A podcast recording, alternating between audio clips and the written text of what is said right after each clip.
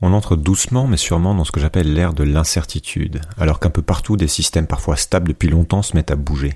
Tout change de plus en plus vite, des signaux qui jusque-là étaient faibles deviennent de plus en plus visibles, et pour peu qu'on s'intéresse à ce qui se passe dans le monde, ça nous bouscule. Mon intuition bien informée me laisse penser que ce n'est que le début. Mais alors qu'en France et globalement dans les pays riches le système tient encore, même s'il craquelle de partout, certaines zones du monde sont déjà en crise profonde.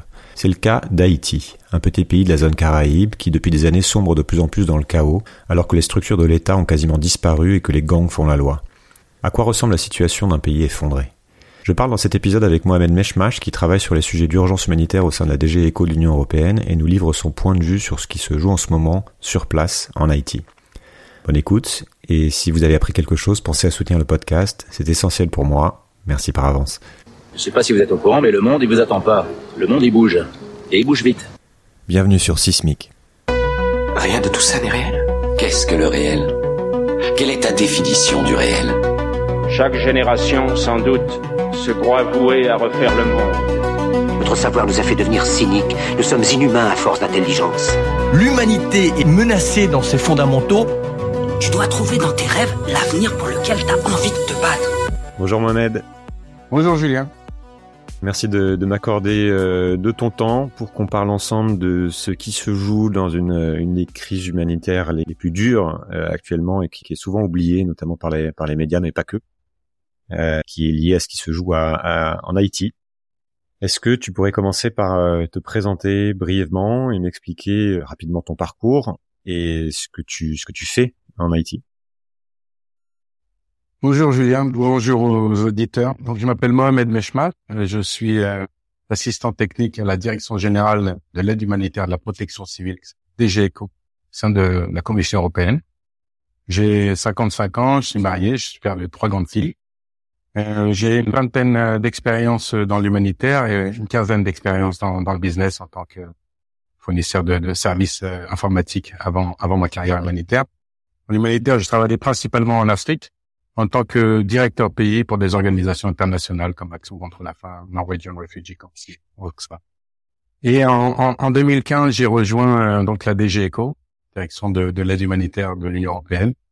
Euh, cinq ans au Cameroun, deux ans euh, à Djouba au Soudan du Sud et depuis une année à, à Port-au-Prince en Haïti où je suis basé. Alors Haïti fait partie de ces quelques pays qui sont confrontés actuellement à une crise euh, qu'on peut qualifier de multidimensionnel et qui fait qu'on est euh, à peu près au bord du chaos, voire déjà euh, d'une certaine manière euh, bien dans le chaos.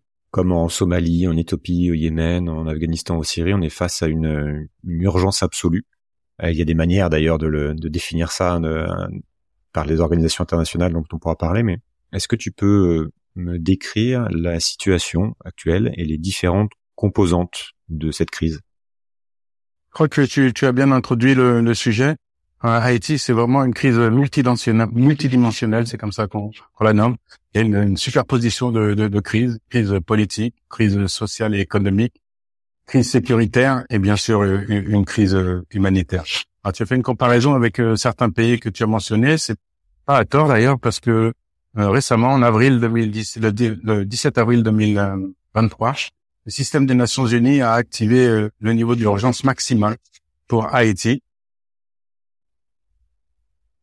Euh, donc, euh, en comparaison, il y a que quatre autres pays dans le monde qui avaient ce, niveau d'urgence la Somalie, l'Éthiopie, l'Ukraine et l'Irak, Turquie. Donc, ça, ça, ça, dit l'ampleur, l'échelle et, l'ampleur de, la crise humanitaire en Haïti. Les besoins de la crise humanitaire en Haïti, je ne sais pas si tu veux qu'on en parle maintenant, on en parlera plus tard, mais euh, la, crise humanitaire elle-même, elle est, elle est à, plusieurs niveaux. Elle est au niveau euh, de la violence des gangs armés, donc c'est une crise de protection avant tout. Euh, les gangs se rendent coupables de, de, de crimes envers les populations, de viols, de vols, de, tueries, de blessés, de raquettes, de bon, toutes les activités criminelles qui sont liées aux, activités des gangs. il y a bien sûr une crise de sécurité alimentaire, une crise de la faim, on peut le dire la moitié de la population est dans besoin d'assistance alimentaire.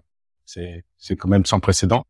Et puis, une crise sanitaire, on a eu récemment une crise, une épidémie de choléra qui a, été plus ou moins maintenue, euh, contenue, on va dire, même s'il y a toujours des cas de, de, choléra en cours. Et, enfin, Haïti est sujet à, divers aléas euh, et, catastrophes naturelles, notamment, je pense au tremblement de terre, bien sûr, de 2010 en 2021. Mais récemment, on a eu des pluies euh, diluviennes. On est dans la pleine saison cyclonique et c'est récurrent en Haïti de, faire face à des catastrophes naturelles, malheureusement. Donc voilà, une crise multidimensionnelle et crise multiple au sein de la crise humanitaire. Ce qui m'intéresse, c'est de savoir aussi comment on en est euh, arrivé là. Euh, puisque, euh, bah, comme tu sais, mon, travail consiste à essayer de comprendre comment fonctionnent nos structures, d'une manière générale. Hein, ça, on n'a pas les mêmes structures exactement dans, dans chacun des, des pays du monde, mais il y a quand même des, des similarités, notamment euh, cette idée que derrière un- une nation, euh, de manière classique, il y a un État, et qu'il y a un État qui a des structures pour fonctionner, et que euh, bah, ça pose problème quand ces structures s'effondrent. Et c'est un peu ce qui s'est passé. Qu'est-ce qui s'est passé notamment dans l'histoire récente et euh, en particulier depuis l'assassinat du président euh, Jovenel Moïse en juillet 2021, qui, si je comprends bien, a été euh, un, un des déclencheurs, un des accélérateurs en tout cas de, de cet effondrement généralisé. Est-ce que tu peux nous décrire le voilà comment le processus? Je, je, je vais répondre à, à- à ta question. Donc, je- juste pour les auditeurs, je suis ni politicien ni, ni historien. Euh, c'est plutôt le rôle de la délégation de l'Union européenne d'adresser les, les questions politiques et de, Bien sûr, oui, en oui. termes de développement. Néanmoins, je peux revenir sur, sur quelques faits. Effectivement, tu marquant sur l'histoire récente d'Haïti. Tu as parlé de l'assassinat du, du président Euh, il y a deux ans, euh, presque jour pour jour. On a célébré malheureusement cet incident il y a quelques que- quelques jours ici à Haïti, dans le calme plutôt. Euh, depuis, euh, on a un premier ministre qui n'a qui, qui n'a qui n'a plus de, de, de parlement, il y a plus de députés, plus de plus de sénateurs. Il y a un processus politique qui avance euh, trop doucement pour pour la population, en vue euh, notamment des discussions avec l'opposition, en vue de, de mettre en place une nouvelle constitution et des élections. Voilà, ça c'est pour euh, c'est pour les aspects euh, politiques. Mais euh, comment ça s'est passé? C'est-à-dire que on va pas forcément aller voir tous les détails, et- et ça joue à plusieurs niveaux, mais pourquoi en fait à partir de cet événement-là, les choses se sont précipitées? Et euh, comment sur le terrain ça se ça se voit? C'est-à-dire que moi ce qui m'intéresse c'est de voir comment on arrive à cet état de, de crise, comment on passe de quelque chose qui est plus ou moins organisé, qui tient plus ou moins la route, à euh, bah, à cet état de fait qui est que en fait ce sont les gangs qui font la qui font la loi aujourd'hui. Qu'est-ce qui craque en fait? Tu, tu souhaites que je parle de l'histoire récente ou, ou remonter un peu plus en amont? Ce qui est important de comprendre pour euh, pour voir justement comment les structures évoluent, tu peux tu peux parler de de choses qui sont plus en amont. Et moi ce qui m'intéresse c'est de savoir pourquoi pourquoi c'est arrivé en fait, comment pourquoi ça se passe dans ce pays et pas dans un autre. Et on pourra même plus tard comparer à aux voisins euh, tout proches qui partagent la même île et qui n'a pas du tout la même situation et pas du tout la même histoire mais qu'est- qu'est-ce qui fait que euh, à un moment donné ça craque et euh, on tombe dans le chaos Alors peut-être si, si on remonte à, à l'histoire euh, plus ancienne, l'histoire coloniale. Vous Ouais. savez, il y a, il y a eu euh, une période, on va dire, de colonisation espagnole, et puis c'est passé un peu sous, sous mandat français. À l'époque, euh, on disait que Haïti était une des plus riches euh, colonies euh, dans le monde, grâce notamment à l'exportation de, de- de certains produits comme le sucre, le coton, le café, et bien sûr euh, en s'appuyant sur une main d'œuvre euh, d'esclaves. Euh, donc, euh, bien sûr, ça a enchaîné justement sur une période de révolution haïtienne où euh, les esclaves se sont révoltés contre l'occupant et ont abouti à, à, à l'indépendance en 1804. Alors, euh, les, les, les, les- les Français, euh, en, en contrepartie de, de l'indépendance et pour euh, tous les investissements qu'ils avaient pu faire dans le passé, ont demandé, exigé aux, aux Haïtiens de rembourser une dette euh, qui est estimée colossale de 150 millions de francs de l'époque, qui sont estimés à plusieurs dizaines de milliers de, de, de, de, de mille- plusieurs dizaines, pardon, plusieurs dizaines de milliards. Certains parlent de 20, 30 milliards d'euros équivalents au- aujourd'hui. Donc ça a été une dette colossale et c'est forcément de, l'argent qui a été euh, qui n'a pas pu être utilisé euh, et investir en, en, en Haïti, c'est sûr. Euh, après, il y a eu une succession d'instabilité politique dans, dans, dans le pays avec une section de, de, de coups d'État jusqu'à euh, et plusieurs interventions, notamment les interventions américaines, mais peut-être qu'on reviendra sur le rôle des, des Américains. Et puis, euh, et puis, euh, et puis, cette série d'instabilité politique a, a perduré, on va dire, ju- jusqu'à l'histoire récente. Euh, en plus de ça, j'ai mentionné tout à l'heure euh, les problèmes du pays confrontés à, à des à des désastres naturels récurrents. Bien sûr, on a tous en tête le, le tremblement de terre de 2010, mais il y en a eu d'autres depuis. Euh, récemment, même petit, il y, a, il y a pas très longtemps, à Jérémy, dans le sud de, de l'île. Et, et, et j'ai parlé aussi des, des, des ouragans et des cyclones. C'est un pays en plus dont la géographie n'est pas n'est pas forcément très favorable avec les, les zones montagneuses pour euh, pour le développement d'infrastructures et, et, le développement de l'économie. Donc voilà, euh, il dépend en grande partie de, de l'aide étrangère, avec euh, des services euh, publics sociaux qui se sont euh, petit à petit détériorés. Il fait qu'aujourd'hui, par exemple, on, on, a une police qui n'est pas en mesure malheureusement de, de, de, de faire face, fait de son mieux probablement, mais qui n'est pas en mesure de faire face ou en tout cas de, de, de, de, régler pour de manière définitive le problème des gangs à, Haïti. Je l'ai dit tout à l'heure, euh, à, à Port-au-Prince, plus de 80% de, la ville est, est, sous contrôle des, des, gangs armés. Donc tout ça, ça a entraîné bien sûr des, des problèmes euh, euh, d'accès aux services de base, de soins, de sécurité, de justice, quasiment plus de tribunaux qui fonctionnent, d'écoles et des hôpitaux. On a vu des gens qui étaient sans revenus manifester et qui ont été plus ou moins manipulés par certains acteurs, euh, soit économiques ou, ou, politiques. Et on a vu que ça a entraîné une violence. Les gangs armés ont, ont, ont dans, dans, dans, dans, cette période plus récente. Et aujourd'hui, euh, ils sont devenus incontrôlables avec des, des moyens euh, armés euh, considérables, certains disent même supérieurs à la police, et euh, empêchent les gens à vaquer à leurs occupations, accéder aux services de base. Les écoles sont fermées, les hôpitaux ne sont pas fonctionnels, très peu et certains sont, sont même attaqués par, euh, par, par ces gangs armés. Donc voilà, une détérioration progressive liée à, à l'accumulation de, de, problèmes, comme je l'ai dit, historiques, politiques, sociaux et, économiques. Et on a eu euh, naturel également. Et on a eu des interventions. Ce qui est étonnant aussi, c'est qu'on a eu des interventions parce que la crise date pas d'hier, même si ça s'est considérablement aggravé ces dernières années. Mais les États-Unis étaient intervenus, euh, je crois, dans les années 90. Euh, il y a, enfin, les États-Unis sont, sont toutes proches. Et ce qui est particulièrement euh, troublant aussi avec Haïti, c'est que le pays est situé sur une île, donc euh, qui s'appelle Saint-Domingue ou Hispaniola, enfin qui a été, euh, pour l'anecdote, la première terre américaine découverte par par Christophe Colomb. Et sur sur cette île cohabitent donc deux États très différents, puisqu'on trouve donc Haïti à l'ouest, mais qu'à l'est, la République dominicaine est un État qui se porte bien, où la situation donc n'est pas du tout la même. C'est même la première économie des Antilles et d'Amérique centrale. C'est un État moderne, stable, euh, qui est pas parfait évidemment, mais absolument pas comparable avec ce qui se passe à Haïti. Donc comment comment on explique cette différence? Euh, T'en as un peu parlé, c'est pas la même histoire tout à fait, mais quels sont les comment on explique vraiment cette différence et quelles sont les dynamiques qui sont liées à cet état de, de fait qu'on a euh, deux pays qui cohabitent sur une même île et euh, dont un qui est, qui est en train de s'effondrer? Alors deux, deux questions dans ta question. Alors la, première sur les interventions internationales, on a parlé un petit peu du rôle de la France, de l'Espagne de la France, de la dette de la France, et euh, peut-être moins de, de, celui des États-Unis. Effectivement, il y a eu des interventions en 1915 et plus récemment en, 1994 pour restaurer euh, le président Aristide. Euh, donc, ça a eu forcément des, des conséquences sur l'évolution politique du, du, pays. Mais peut-être euh, ce, qui, ce, qui, ce, qui, ne m'appartient pas moi de juger, quand je suis ni économiste ni, ni politique, Néanmoins, ce qui, ce qui est aussi euh, reconnu et connu de tous, euh, c'est historique et factuel, c'est que euh, notamment si les interventions pour l'ouverture du marché de l'économie haïtienne a eu des impacts sur sur sur la vie des Haïtiens directement, puisque l'ouverture du marché a favorisé l'importation de, produits et, au détriment de la production locale, notamment agricole. Aujourd'hui, on arrive à une situation où la majorité des biens sont importés. On parle de 80% des, du riz et des céréales qui est importé.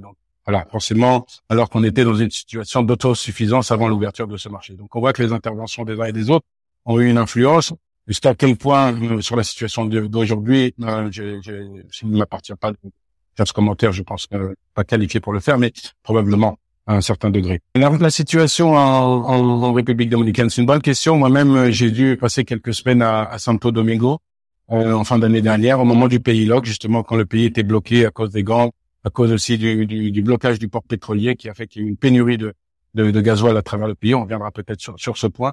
Et donc euh, j'étais euh, à l'étranger en break. On m'a demandé de, de... je n'ai pas pu rentrer en fait à Haïti à cause de la situation. Toute, la ville était bloquée et j'ai dû passer quelques jours, quelques semaines à, à, Santo Domingo. Donc je me suis aperçu effectivement de la grosse différence qui pouvait exister au sein d'une même île avec deux îles euh, complètement différentes. Les gens qui peuvent vaquer à leurs occupations paisiblement avec beaucoup de touristes qui viennent à, à, en République dominicaine. Alors pourquoi C'est sûrement euh, donc la, la, différence est frappante effectivement. C'est parce qu'on voit la proximité géographique et on, se rend compte des, des différences flagrantes.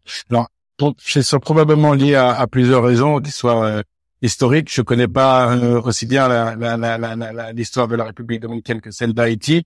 Euh, elles ont une histoire et un parcours différent. C'est toujours difficile de, de, de, de faire des, des, comparaisons, mais probablement qu'il y a des, des, des facteurs historiques, politiques, économiques et sociaux et, et aussi culturels. Euh, cette situation est d'ailleurs un, un, a un impact parce que le fait que la situation soit meilleure en, République dominicaine attire forcément les Haïtiens qui vivent un enfer en, dans une île paradisiaque malheureusement. Et de nombreux Haïtiens, on reviendra aussi peut-être sur la question de migration, traversent tous les jours la frontière de manière légale ou illégale pour essayer de trouver un peu des opportunités économiques, une vie meilleure et plus en sécurité en République dominicaine, qui eux, malheureusement, ne peuvent euh, ont décidé de les refouler de manière plutôt systématique et parfois euh, brutale. Euh, tu as évoqué cette idée de lockdown, enfin le fait que le pays à un moment donné soit euh, soit fermé, qu'il y ait des accès de fièvre entre, entre, entre guillemets. Concrètement, en fait, à quoi ça ressemble euh, le quotidien? Quid, t'as dit que les écoles étaient fermées, quid des hôpitaux, de la police, du maintien de l'ordre. On, on, pense, on se demande aussi pourquoi euh, il n'y a pas une armée à un moment donné, euh, comme ça peut se faire dans d'autres pays, qui va euh, prendre le pouvoir et rétablir l'ordre. Qu'est-ce qui les gangs se battent pour quoi, pour contrôler quoi? Tu as parlé du port. Je voudrais, comprendre aussi cette dynamique sur les différents rapports de force et voilà et à quoi ressemble le quotidien des gens. Alors c'est une bonne question. L'armée a été dissoute pour des raisons historiques. Elle a été peut-être accusée d'être responsable des, des, des, des coups d'État passés. Et la mer a été dissoute, puis reconstruite, mais elle reste minimale euh, ici en, Haïti. Et la police, j'en ai parlé déjà tout à l'heure, qu'il y a un nombre euh, de policiers par habitant qui est inférieur au standard et qui est pas suffisant, en tout cas en quantité et en, armement pour faire face à, la situation ici. Donc on a un problème déjà de, de restaurer l'ordre public et euh, le contrôle de l'état de, de la situation sécuritaire. Alors, euh, je l'ai vécu euh, euh, moi-même, mais la situation est, vécue au quotidien par les Haïtiens, qui sont les premières victimes de, de, de, ces grandes armées. C'est que tout simplement, aujourd'hui, par exemple, on a une manifestation pour demander la baisse des prix pétroliers. D'ailleurs, le pays LOC, à l'époque, avait été, euh, fin d'année dernière, avait été déclenché suite à la décision du gouvernement de retirer les subsides, les, les, subventions au prix pétrolier, ce qui a quasiment doublé le prix de l'essence sur le marché, et a entraîné des manifestations et, des violences. Donc euh, à ce moment-là, euh, les, gangs, certains gangs ont, décidé de, de, bloquer le port pétrolier de, de, Vareux, qui est le principal port pétrolier de la ville, et par conséquent, tout, tout, tout le tout le gasoil nécessaire et, l'essence nécessaire au transport, fonctionnement des générateurs, l'électricité provient essentiellement de générateurs fonctionnant à base de, de gasoil, euh, étaient bloqués. C'est-à-dire que les hôpitaux, par exemple, ont dû fermer un, leur service, voire fermer leurs services, leurs hôpitaux. Les manifestations qui ont été enchaînées, euh, qui ont été enchaînées suite à cette décision, ont bloqué euh, toute activité économique et sociale dans, dans la ville. Les gens ne sortaient plus carrément, il y avait plus de voitures parce qu'il y avait plus d'essence, mais aussi il y avait plus d'activité. Les écoles étaient fermées, les hôpitaux étaient euh, en train de fermer un à un, et la situation devenait dangereuse parce que la criminalité continuait à, à,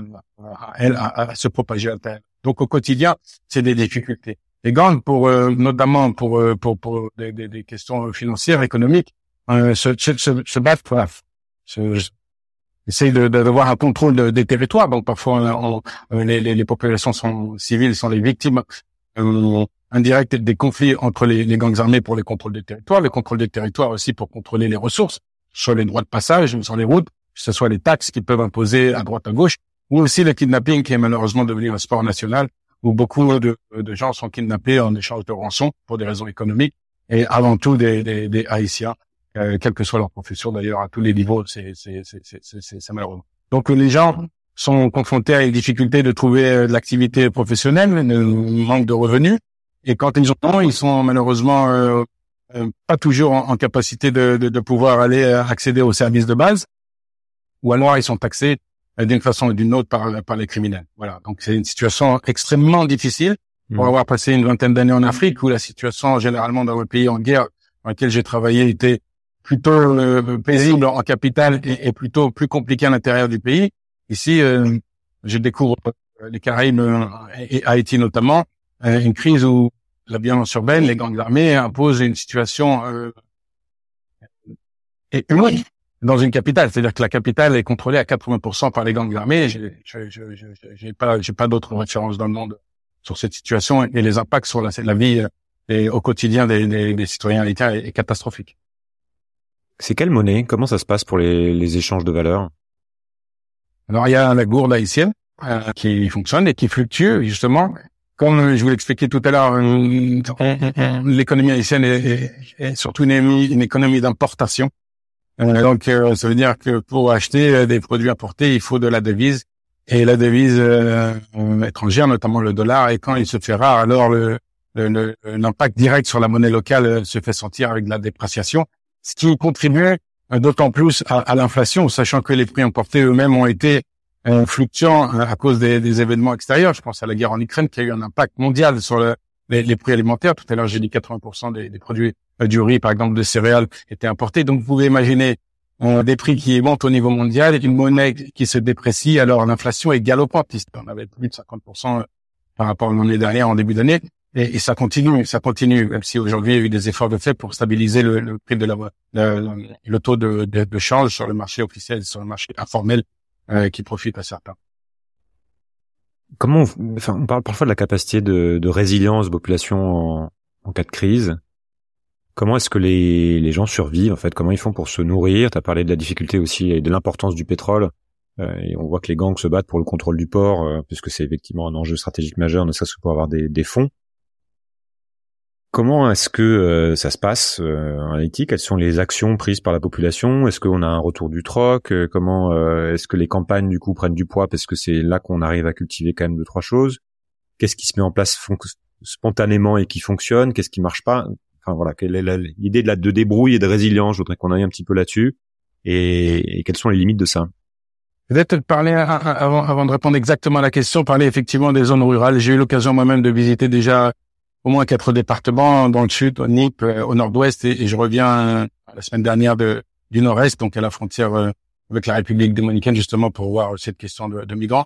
La sécurité est quand même plus, beaucoup plus stable dans, dans ces zones. Néanmoins, euh, la violence urbaine a tendance un peu comme un cancer à, à se propager. Aujourd'hui, on a le département de l'Artibonite qui est aussi affecté par par, par les gangs armés, et c'est un problème aussi sécurité alimentaire parce que l'Artibonite est connu comme le grenier d'Haïti. Donc euh, aujourd'hui, par exemple, euh, ceux qui ont pu euh, travailler dans cette zone nous rapportent que les paysans qui normalement cultivent beaucoup de, de, mangue à cette période de l'année n'ont pas pu le récolter, donc les, fruits ont pourri sur pied, n'ont pas pu exporter parce que les routes sont bloquées pour accéder à la capitale. Donc, vous voyez que cette, ce problème de violence s'étale et on sait qu'il y a eu des tentatives d'infiltration de gangs dans certaines villes, dans certaines que j'ai visitées, qui ont été interceptées par, par les polices locales. Donc, il y a une, propagation de ces gangs armés s'il n'est pas traité euh, rapidement, qui pourrait affecter l'ensemble du pays. Alors, la capacité de résilience euh, d'Haïti, elle est, elle est connue et reconnue. Je crois qu'on a eu des preuves euh, au moment de, de, de, du tremblement de terre 2010 où les gens se sont aidés, les partants ont aidé les secours. Mais franchement, ils ont été aussi mis à l'épreuve. Cette capacité de résilience diminue de, de jour en jour, de mois en mois, d'année en année, face aux crises successives. J'ai parlé de la multiplicité des crises, mais il faut parler de la durée de la crise dans le temps. Donc les gens, euh, petit à petit, ils sont de moins en moins solidaires parce qu'ils ont même du mal pour eux-mêmes et essaient de tuer le, pays. Je vais vous donner un, exemple. Juste, il y a, il y a quelques jours, euh, IOM, donc l'Organisation internationale de la migration, a publié euh, le DTM, Data Tracking Movement. On va dire que c'est un outil, hein, une publication qui, qui traque les mouvements de, des, des déplacés euh, dans, dans les villes. Et il est flagrant de noter qu'entre novembre 2000, 2022 et euh, aujourd'hui juillet, on, le, le, nombre de déplacés qui vivaient dans les communautés hautes euh, par rapport aux communautés, euh, par rapport aux sites improvisés des déplacés, ah, c'est complètement inversé. En novembre, on était trois quarts des gens qui étaient dans les populations d'accueil. En juillet, aujourd'hui, on est à la moitié des gens. Donc, vous voyez, les familles d'accueil aussi supportent directement le coût de, de déplacement, en plus d'être elles-mêmes victimes de, de, de, cette insécurité, de, cette, de ces problèmes de, d'autonomie et de résilience. Est-ce qu'il y a des, des milices qui se mettent en place? Comment la population se, se défend par rapport aux, gangs Est-ce qu'on est juste dans une posture où en fait on est euh, complètement désarmé parce que le rapport de force est ce qu'il est ou enfin voilà. C'est c'est une bonne question. Je vois que vous suivez l'actualité euh, haïtienne. Effectivement, on a revu apparaître euh, récemment un mouvement qui s'appelle Bois Calier, un mouvement de d'autodéfense. Population victime des gangs armés ont décidé de, de, prendre leur sécurité en charge puisqu'ils n'avaient pas euh, le soutien de la police, c'est ce qu'ils jugeaient, et ont commencé à faire de la justice populaire en, en tuant brûlant des, des, des, gens présumés appartenant aux, aux, gangs armés. Donc c'est un phénomène qui a qui a pour effet de, de, de ralentir temporairement la, la, la, criminalité et les kidnappings. bien qu'il y a une résurgence aujourd'hui de, de, de, de, ces, de ces incidents. Néanmoins, c'est un phénomène euh, dangereux qu'on peut pas encourager parce qu'on sait pas où ça peut mener. Les, les, les, les, les bois calés d'aujourd'hui peuvent devenir les, les, les, gangs de demain, malheureusement. C'est ce qui s'est passé dans, dans de nombreux pays. C'est vrai qu'on a déjà, on a déjà évoqué, mais plus de la problématique migratoire. On imagine qu'il y a énormément de personnes qui essaient de, fuir le pays, que c'est, euh, ça doit être une problématique pour les, pays voisins. Euh, commencer par la République dominicaine, mais aussi les États-Unis qui s'intéressent à ça. Quelle est la situation et quelles sont les, dynamiques? Alors, euh, effectivement, une des conséquences, c'est d'encourager les gens à partir. On dit qu'il y y a plus d'un million, un million deux euh, de migrants ici à travers le monde, mais ça, c'est les chiffres officiels. Peut-être les gens eux-mêmes estiment plutôt à, plutôt proche de, de, de, 3, de 3 millions. Les gens fuient au quotidien. Moi, j'ai eu l'occasion de, de visiter le Nord-Est et de visiter les trois frontières euh, avec euh, avec euh, IOM, l'Office international de migration, donc la, frontière terrestre, maritime et aérienne, pour voir l'accueil des, des, des, des, migrants. Alors, je peux vous dire que les gens ils, ils, fuient avant tout pour des. Alors ça dépend probablement des, des profils, mais ceux qui sont dans les provinces fuient pour, souvent pour des raisons économiques et ceux qui sont dans, dans les zones urbaines plutôt pour des, des, des, des questions sécuritaires, avec peut-être des moyens différents en fonction de, de la catégorie sociale euh, bien sûr, les plus pauvres vont prendre les, les, les voies les plus dangereuses et, et, et, les plus à risque. Euh, on, on, parle, euh, bien sûr, le, premier endroit, alors, les, lieux de, de, de, migration sont connus. Euh, bien sûr, les États-Unis et la République dominicaine sont, sont des lieux favoris pour, pour les migrants. par exemple, en République dominicaine, on en parlait tout à l'heure, je crois qu'il y a eu plus de 150 000 personnes qui ont été refoulées en, en, 2022 par, la, République dominicaine. Et euh, moi-même qui suis allé à la frontière, j'ai pu voir les camions arriver euh, quotidiennement de gens qui sont refoulés, déportés. Euh, mais pour avoir parlé avec certains migrants qui traversaient la frontière, ils n'ont qu'un souhait, c'est que d'y retourner, parce que parce que la situation économique, sociale et sécuritaire en Haïti n'est pas n'est pas n'est pas confortable. Et ils se voient mal retrouver dans leur zone d'origine, les mains vides, sans, sans, sans, sans, rien apporter aux familles qu'ils ont laissées derrière eux. Donc c'est une situation vraiment catastrophique. Qu'est-ce qui est étudié comme solution, que ce soit à l'intérieur du pays et surtout euh, à l'extérieur, puisqu'on voit bien qu'à l'intérieur c'est quand même très compliqué. On voit que ça pose, ne serait-ce que les flux migratoires posent des, des problèmes aux pays voisins, euh, donc il y a quand même pas mal de gens qui, qui s'y intéressent, et puis euh, il y a aussi l'aspect presque, enfin il y a ce qui se joue sur l'humanitaire dont on va peut-être parler après, mais euh, qu'est-ce qui, voilà, on parle, on a parlé d'une nouvelle intervention militaire, par exemple, euh, qui donné était en tout cas appelée de, de ses voeux par le premier ministre euh, l'an dernier, mais on a l'impression que ça va pas forcément se faire, que c'est pas forcément une bonne idée. Qu'est-ce qui peut être fait, qu'est-ce qui est envisagé pour, ou alors on va laisser pourrir la situation comme ça et et c'est tout. Non, la communauté, moi je suis du côté humanitaire, mais ce que je comprends de la situation, c'est que la communauté internationale essaye d'appuyer le processus politique pour arriver à une solution euh, durable, en essayant d'encourager toutes les parties euh, d'aller au-delà euh, des questions personnelles, d'intérêt personnel et de penser à l'intérêt du pays pour faire avancer le, processus. Le but, c'est effectivement de mettre en place des élections à, travers une nouvelle constitution. Donc, il y a, un appui de, la BINU, de la mission des Nations Unies, il y a un appui des États euh, qui sont présents représentés ici, notamment de l'Union européenne, qui, qui est impliquée dans, dans les discussions politiques. Et ça, c'est pas c'est pas, pas tellement mon, mon, volet.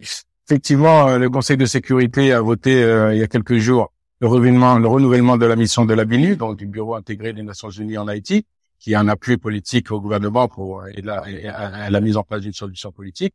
Et ils ont effectivement le Conseil de sécurité a chargé le secrétaire général de présenter dans les 30 jours, donc dans quelques, jours, un rapport pour voir les moyens d'aider euh, euh, le gouvernement haïtien, euh, notamment appui, en appui, en soutien à la police euh, nationale haïtienne, PNH. Alors, il y a eu des discussions qui ont duré déjà depuis octobre, puisque l'appel de, de, du Premier ministre date d'octobre.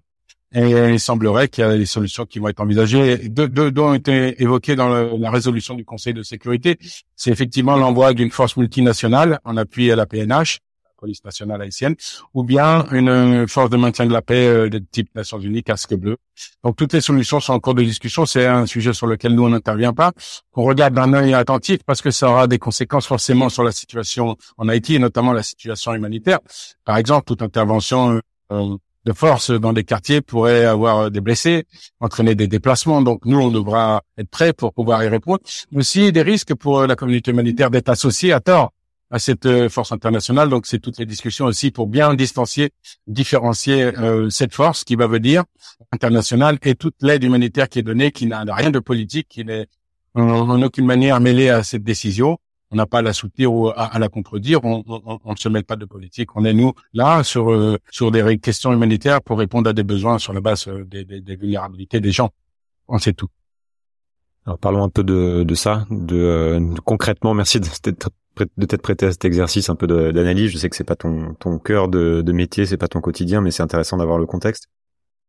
Quels, quels, sont le rôle des, euh, des, humanitaires et sur quoi vous intervenez, à quoi ressemble le quotidien et en particulier, enfin qui est présent sur place Donc il y a l'Europe euh, via la, la, la DG Eco. Euh, voilà, comment vous coordonnez avec d'autres pays? Est-ce qu'il y a une coordination? Euh, Voilà.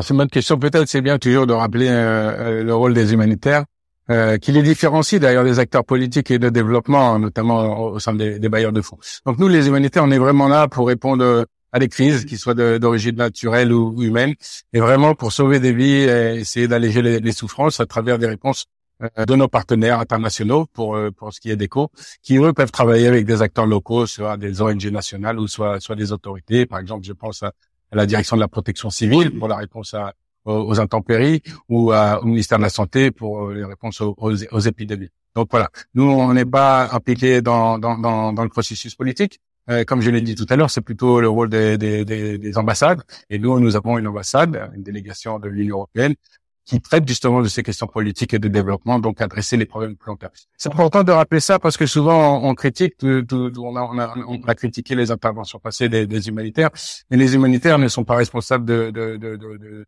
de la crise sécuritaire ni de la crise politique ni euh, du manque d'infrastructures, etc., etc. Donc, nous, on essaye de répondre aux besoins les plus urgents pour sauver des vies vraiment ou alléger les souffrances. Et ça, c'est important de garder à l'esprit. Et on veut, on souhaite que notre réponse soit le, plus temporaire. Alors, les, humanitaires sont, sont comme les Haïtiens au quotidien, on est, on est confronté à la situation sécuritaire. J'ai parlé tout à l'heure moi-même euh, de, de, de, mon de, de, mon incapacité à, rentrer au pays pour quelques jours, quelques semaines en fin d'année dernière suite au pays loc, mais euh, c'est la même chose pour les partenaires d'implémentation, qu'ils soient organisations internationales non gouvernementales ou les, Nations Unies ou le mouvement de la Croix-Rouge. C'est-à-dire qu'à un moment donné, il y a une limite euh, sécuritaire qu'on peut accepter pour ou de prise de risque qu'on peut accepter pour aller délivrer l'assistance aux, populations vulnérables.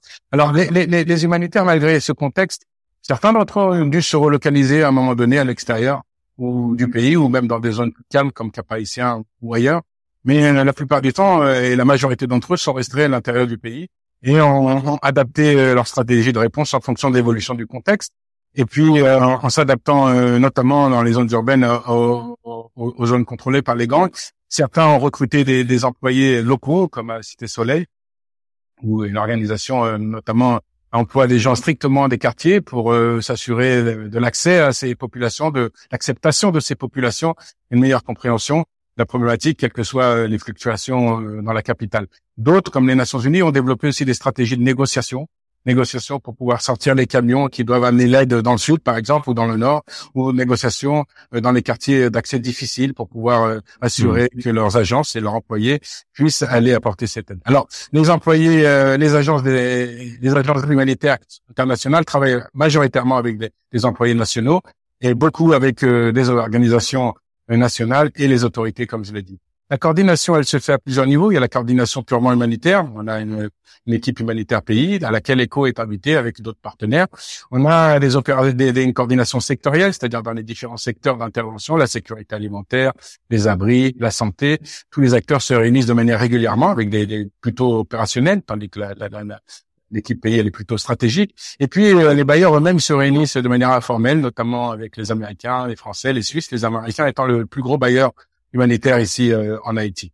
Donc voilà, on échange entre sur la situation, sur euh, nos, nos, financements à venir, sur la performance de nos partenaires, pour essayer d'avoir le, le, le, meilleur choix en termes décisions de financement pour avoir le plus d'impact possible.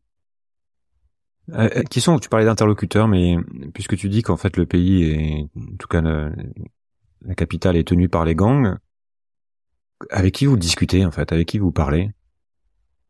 Concrètement quand vous devez intervenir sur une zone qui euh, dépend d'un gang, c'est quoi? C'est il y, a des chefs de gang qui ont plus de pouvoir que d'autres et qui quand même tiennent euh, euh, tiennent les, tiennent des quartiers. Je parlais du fait qu'il y en a certaines qui tiennent le port et on parle à ces gens-là pour pouvoir euh, pour pouvoir intervenir. Est-ce que c'est finalement il y a une forme de de gestion informelle qui se fait comme on peut le voir dans d'autres pays où certes il y a plus d'État mais il y a la population qui s'est organisée avec les gangs qui assure une forme de sécurité ou voilà, pour, pour comprendre un peu les dynamiques et comment vous gérez ça?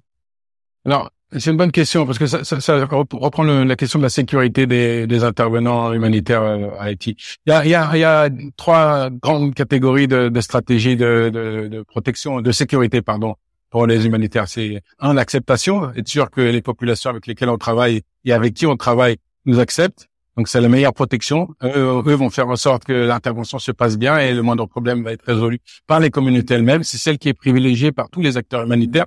Je l'ai dit tout à l'heure par rapport à, des organisations qui travaillent avec des employés locaux dans les quartiers originaires des quartiers locaux. C'est vraiment une façon de, de, de, gagner la meilleure sécurité. Il y a une stratégie de protection. On peut pas éviter euh, de protéger les biens avec euh, des murs, avec euh, des gardes de sécurité. Euh, comme on met une ceinture de sécurité quand on, quand on monte dans un véhicule, c'est essayer de, de, se protéger en cas, cas d'intrusion ou d'infraction. Il y a aussi une stratégie de dissuasion de certains, comme nous par exemple, nous sommes obligés malheureusement d'avoir des gardes armés dans, dans, dans, dans, certains bâtiments ou d'avoir euh, des transports sécurisés. Donc chacun adapte. Il n'y a pas une politique propre commune à tout le monde. Chacun s'adapte en fonction de de son mandat et, et, et de son expérience dans le pays. Bien sûr, ceux qui sont là depuis longtemps ont une plus grande acceptation que ceux qui viennent d'arriver pour avoir développé tout ce réseau, euh, cette présence et aussi être reconnu comme un acteur euh, qui, qui, qui, qui, a un impact dans la zone d'intervention. Donc tout, tout ça, c'est important.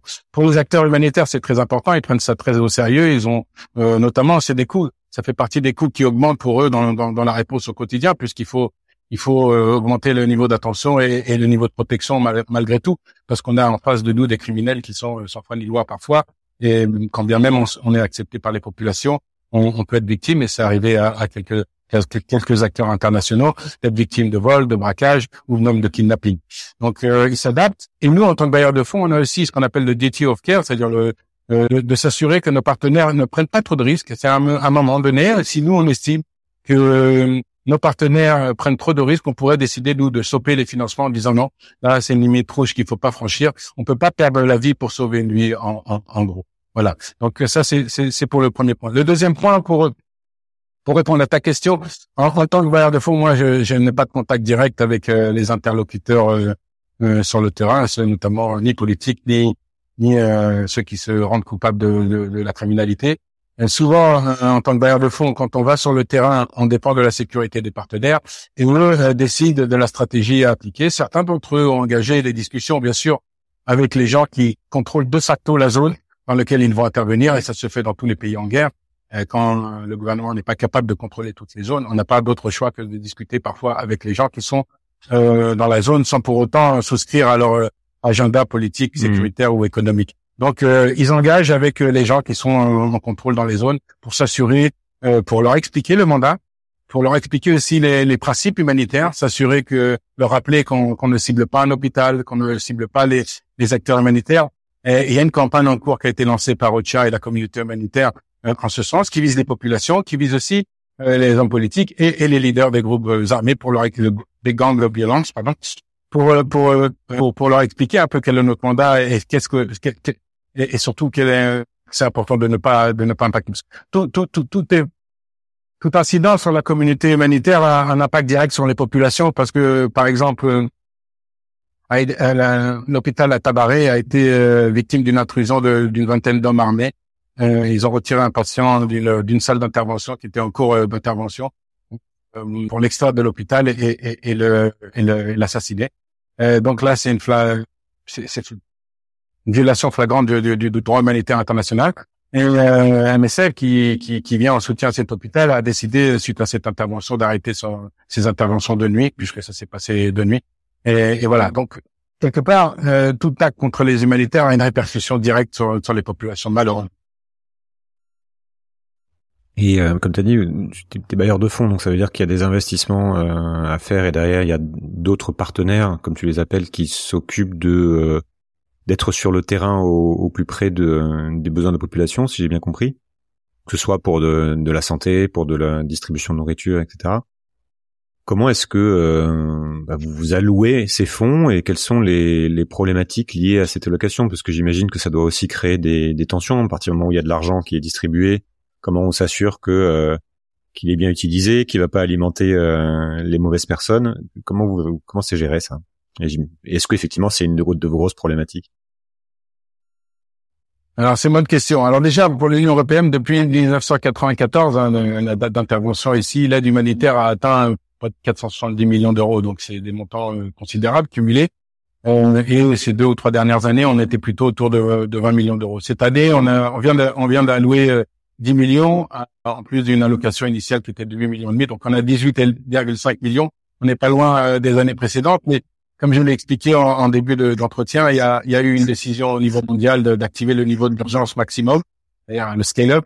Et donc, on, espère euh, que les capacités vont monter. Et donc, euh, si les ressources financières vont monter, donc qu'elles soient les ressources d'éco, ressources d'autres bailleurs de fonds humanitaires. Alors, la programmation humanitaire, elle, elle se fait au niveau pays d'un point de vue opérationnel, puisqu'ils ont publié en, début d'année le plan humanitaire pays qui demande 720 millions pour cibler 3,2 millions sur un, un, total de population euh, dans le besoin de, de 5,2 millions. Vous voyez que même le ciblage lui-même est, est, est, réduit par rapport à, au nombre dans le besoin. Euh, et pour, cibler donc ces, ces personnes, on, on, aura besoin de, de 720 millions. Au jour d'aujourd'hui, on est autour de 25% de financement, plus de 200 millions de, de dollars, ce qui est une somme considérable, mais qui est quand même euh, minoritaire par rapport aux 500 millions restants. Alors euh, pour euh, pour École comme pour les autres euh, acteurs, ce qui est important, c'est d'avoir de bien identifier les, les, zones les plus impactées, quel que soit le secteur d'intervention. Et, et, et, pour nous, humanitaires, acteurs humanitaires, bailleurs humanitaires, qui avons des fonds limités, on veut adresser les zones les plus vulnérables parmi les plus vulnérables, c'est-à-dire celles qui cumulent malheureusement les plus hauts taux de malnutrition, les plus hauts taux d'insécurité alimentaire, les plus hauts taux de protection, pour avoir essayer d'avoir de toucher les plus vulnérables et d'avoir un maximum d'impact à travers une réponse intégrée. Et nos partenaires ont, des compétences différentes et complémentaires. On essaye d'avoir un impact dans une zone. Ça se fait à travers une programmation annuelle. En début d'année, on fait bien sûr euh, une, une, desk revue, une lecture, une lecture des, des, des, évaluations faites par nos différents partenaires. Nous-mêmes, on peut euh, se rendre euh, sur le terrain pour faire des évaluations humanitaires, pour voir où sont les priorités on discute, on fait des consultations avec nos partenaires. Cette année, on a fait ça à travers une enquête euh, sur le, web où tous nos, nos, partenaires ont été encouragés à répondre à une série de questions, euh, à prendre des leçons passées, euh, voir quelles pourraient être les autres prioritaires, les nouvelles orientations d'éco. Et on est en ce moment où je vous parle en plein exercice de, de, de, programmation pour 2024. On commence à rédiger un peu les, les, décisions prioritaires. Nos partenaires sont des partenaires internationaux qui ont une accréditation à Bruxelles. Ça veut dire qu'ils passent à travers un audit que ce soit euh, de probité euh, financière, euh, opérationnelle. Donc, une fois qu'ils sont accrédités, ils peuvent soumettre dans tous les pays du monde, suivant les allocations qui sont décidées par Bruxelles dans le pays. Et donc, on a, bien sûr, on travaille avec des partenaires qui sont présents sur le pays, qui ont déjà une expérience, ça c'est important. Mais comme on l'a dit tout à l'heure, puisqu'il y a un besoin d'augmenter les capacités, c'est important aussi que d'autres acteurs, s'il y a des, des, auditeurs qui travaillent pour d'autres ONG qui ne sont pas présents à Haïti, viennent notamment NRC, Norwegian Refugee Council, Danish Refugee Council, euh, ou d'autres qui sont pas présents dans le pays et qui et dont on aurait euh, fortement besoin de, de leur euh, participation. Comment tu tiens dans un contexte pareil? Parce qu'on on voit que, enfin, de l'extérieur, on a l'impression quand même qu'on est face à un truc assez inextricable, qui s'empire de jour en jour pour l'instant, que dont on ne voit pas vraiment la fin, puisque ça fait des années et des années que ça dure, et on a l'impression que ça fait qu'empirer. Toi, en tant qu'intervenant sur place, qu'est-ce qui, qu'est-ce qui est le plus dur à gérer au quotidien et comment, euh, comment on tient? Est-ce qu'il y a besoin de, de, de, rester là juste quelques années et puis de, de faire autre chose pour, euh, pour préserver sa santé mentale? Est-ce qu'on n'a pas un sentiment d'impuissance euh, au bout d'un moment? Enfin voilà. Bon, peut-être rappeler que déjà la situation est, est, est beaucoup plus difficile pour, pour les Haïtiens. Euh, on croit que expatriés internationaux, on a souvent une situation de privilégié. On est installé confortablement, on a les moyens de, se sécuriser. Heureusement, euh, cette année, on a pu aller sur le terrain. Euh, à la fois, je l'ai dit tout à l'heure, en intérieur, mais aussi à Port-au-Prince. J'ai visité il y a quelques jours euh, deux sites de déplacés avec des moyens de sécurité qu'on a dû adapter en fonction des contraintes, bien sûr, nous en tant que bailleur de fonds et du partenaire. On y arrive à, à visiter ça, c'est important. Nous, à la DG Eco, il y a trois catégories de, de, de, de missions. Et je suis dans la troisième catégorie, c'est-à-dire les, les, les postes sans, non, sans famille. Donc, euh, donc euh, très des avantages également, c'est qu'on peut sortir plus régulièrement, euh, justement pour éviter un petit peu la burn-out. Mais on arrive à avoir une vie sociale à Haïti et à faire des activités sportives malgré le couvre-feu, malgré malgré les conditions sécuritaires. Pour nous, la vie n'est pas n'est pas si difficile comparée à, à celle des Haïtiens, elle est incomparable. Qu'est-ce qui, sur la dernière question, mais de quoi de quoi on n'a pas parlé et qu'il serait intéressant d'aborder pour pour, euh, pour, pour, pour que ceux qui nous excellent, ceux qui nous écoutent, en fait, euh, se fassent une idée de, de, de ce qui se joue et de quoi en tirer pour nous qui sommes dans un pays stable, avec des institutions stables, des structures stables. Euh, tu as aussi une expérience en Afrique qui est intéressante, qui donc tu as vu beaucoup de pays en crise, beaucoup de pays qui sont tombés dans, dans une crise. Est-ce que ça bascule vite? Est-ce qu'il y a des choses qui sont euh, inattendues? Est-ce qu'il y a des choses sur lesquelles il faut être particulièrement vigilant? Euh, quand on est dans un pays apparemment stable Voilà. Je sais si tu as des idées là-dessus, si tu as des réflexions là-dessus. Alors peut-être euh, sur le premier point. Effectivement, l'essentiel de ma carrière humanitaire, une vingtaine d'années, c'est plutôt en Afrique. Même si j'ai fait un an à New York pour une organisation non gouvernementale, mais c'est vraiment en Afrique, dans les pays en conflit. Et euh, ce qui m'a marqué en arrivant il y a un an, c'est vraiment l'ampleur de la crise.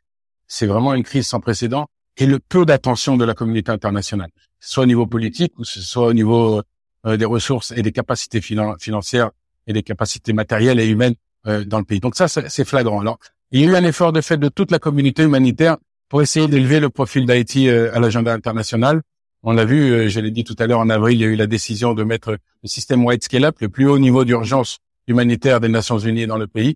C'est une façon de mobiliser plus de ressources au sein du système des Nations Unies, mais pas que. Tous les partenaires doivent monter leur capacité, leur seniorité, leur présence. Certains commencent à ouvrir des bureaux euh, à l'intérieur du pays, notamment dans l'Artibonite, affecté par les, les, les, les grands violents. Certains ont déjà des agences comme l'UNICEF viennent de prolonger de six mois leur niveau euh, L3, le niveau maximum de, d'urgence à l'intérieur d'une agence. Donc, il y a une volonté de, de mobiliser, d'attirer l'attention. Et nous, euh, pour augmenter ces capacités, l'idée, bien sûr, c'est d'augmenter la réponse, puisque je l'ai dit tout à l'heure, on est à 25% de financement du, du HRP qui est de 720 millions cette année. Donc, il y a un, un, gap de, de, ressources important pour essayer de cibler les 3 millions de personnes sur les 5 qui sont dans le besoin, euh, qui sont ciblés.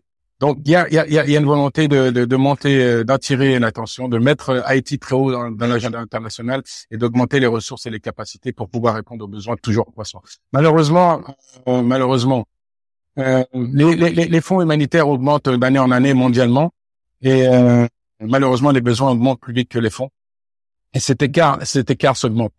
Puis il y a aussi l'apparition des crises nouvelles, l'Ukraine, l'Éthiopie, l'Irak, la Turquie, le tremblement de terre qui font aussi autant d'appels d'air pour de nouveaux financements au détriment des crises prolongées comme Haïti.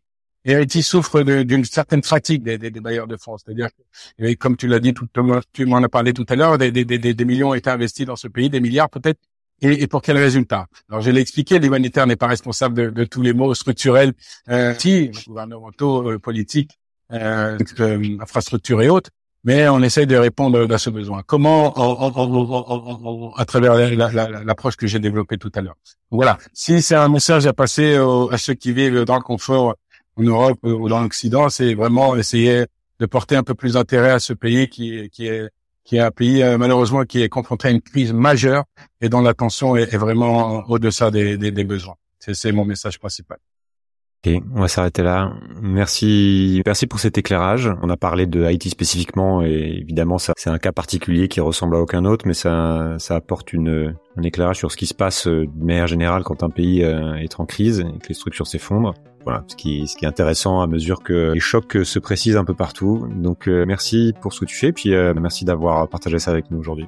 C'est moi qui vous remercie, Julien. Je souhaite à tous une bonne continuation et au plaisir. Voilà, cet épisode est terminé. J'espère qu'il vous a plu. Si c'est le cas et que vous souhaitez me soutenir pour m'aider à continuer, vous avez trois moyens de le faire. Le premier, c'est de laisser une note ou un avis sur la plateforme de podcast où vous m'écoutez. Le deuxième, c'est de partager le podcast autour de vous via vos réseaux sociaux ou simplement en en parlant. Et enfin, le troisième moyen, c'est de me faire un don sur Patreon ou Tipeee. Les liens sont sur le site ou dans la description de l'épisode. Je vous invite aussi à rejoindre la communauté grandissante des auditeurs sur le serveur Discord. Nous sommes déjà plus de 1000 à discuter au quotidien de tous ces sujets essentiels. À très vite. Merci. Changer le monde Quelle drôle d'idée Il est très bien comme ça, le monde, pourquoi changer?